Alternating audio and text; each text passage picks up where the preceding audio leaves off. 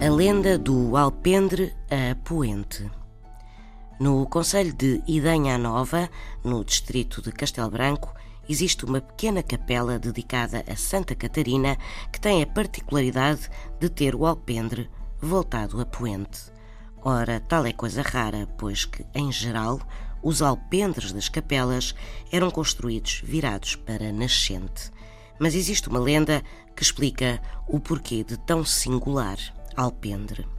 Conta-se que há muitos, muitos anos atravessava aquelas paragens um lavrador com uma pequena junta de vacas quando subitamente uma das vacas ali caiu e caiu morta.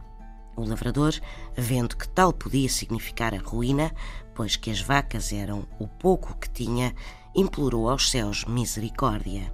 Foi então que lhe apareceu Santa Catarina, que milagrosamente ressuscitou o animal. Em seguida, a santa virou-se para o lavrador e pediu-lhe que, naquele preciso local, fosse erguida uma capela em honra e com o alpendre virado a poente. Mas, como era hábito, construiu-se a capela com a porta virada para a nascente. E na manhã seguinte, à inauguração, a população foi surpreendida ao ver que a porta e o alpendre tinham ruído durante a noite. Estas foram imediatamente reconstruídas, mas, passada mais uma noite, no dia seguinte, a porta e o alpendre voltaram a ruir.